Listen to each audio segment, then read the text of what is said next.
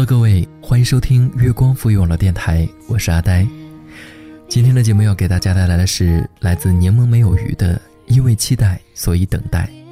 各位可以在收听节目的同时呢，关注我们的新浪微博“月光赋予网络电台”，与我们取得互动；也可以关注阿呆的新浪微博“呆声呆语”，告诉阿呆你想说的话。当然呢，也可以关注我们的微信订阅号“城里月光”来收听更多节目。感谢你在听我，我是阿呆。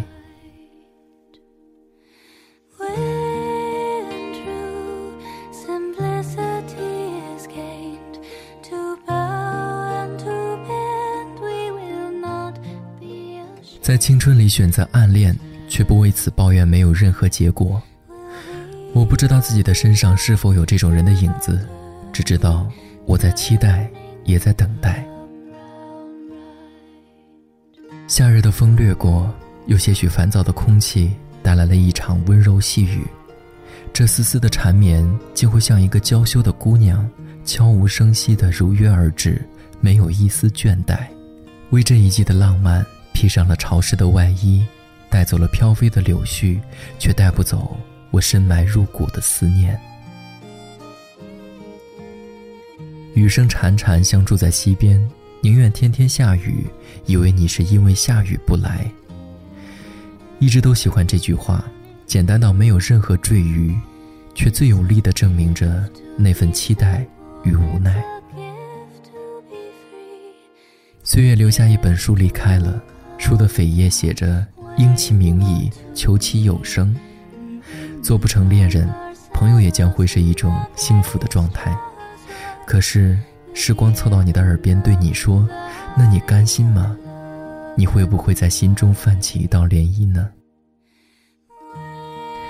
多少人是不善表达自己内心情感的女生，却会在自己喜欢的男生面前坦然表白。尽管这份表白含蓄到让人不明所以，我们不曾在雨天相遇，可我为什么总在这样的日子里莫名的难过呢？将融进到丝织百骸的思念一点点抽离出来，You are always in my mind。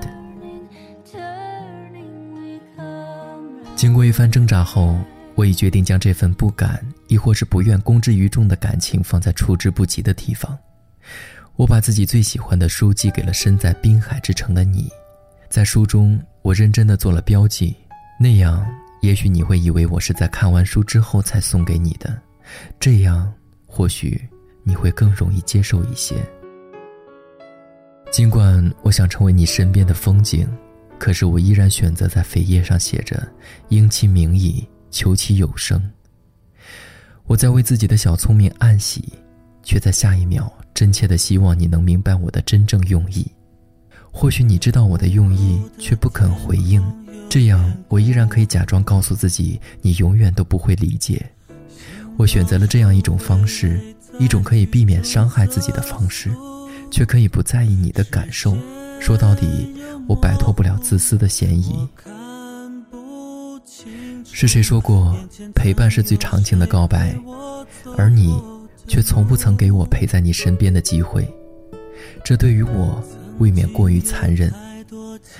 有时我忍不住想对你说一句：可不可以不要那么早找女朋友？这样我就可以多一点机会，即使这机会渺茫到无法实现，但至少可以让我的期待不再那么的苍白。很多人的等待恰逢花开。而我在一个自编自导的剧目里，享受属于自己的那份忧伤。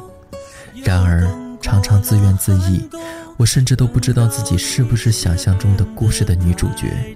一个人的故事是否有主角这一说呢？有时，我觉得自己似乎与地球人是那样的格格不入。没有人喜欢去想念忧伤的感觉，而我却如此怀念。怀念到深陷其中而无法自拔。有谁说过，只要将自己不想再回忆的东西用文字记录在纸上，然后将其叠成一只小船放入河中，往事就可以随着水流一起飘向远方。只要不再看见，就不会有想念。我照做了，可是我还是忘不了。是谁说过？只要怀着一份虔诚的心，将自己一直暗恋的人的名字写在纸上，然后叠成一只小船放入河中，那么对方一定会有所感应。我照做了，可是你还是没能喜欢我。你问我为什么喜欢蓝色，我说，因为它代表着一种淡淡的忧伤，这让我很有安全感。你说你喜欢蓝色，是因为它是力量和坚毅的象征。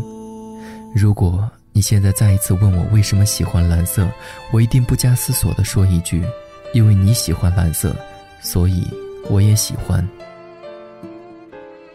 一直以为我们是两条小溪，不管流经多少距离，历经多少时间，我们都有同一个目的地，那就是大海。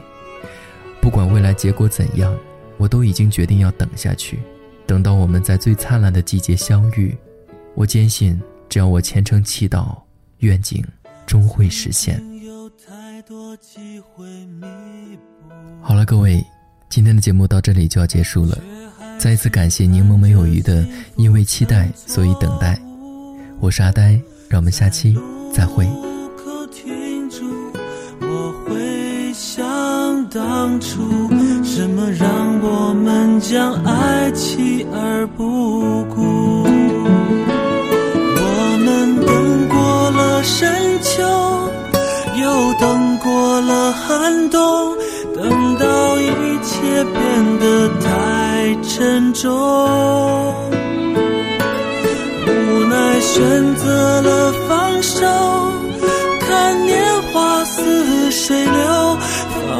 生命从此也跟着流走。时间走过了深秋，又走过了寒冬，走到一切不能再回头。我们沉默着束手，看年华似水流，用回忆着误的一些解脱。雨停的道路有点凄楚，我想着需要怎样的领悟，能不再。追逐失去的幸福，不再试着将似水年华留住。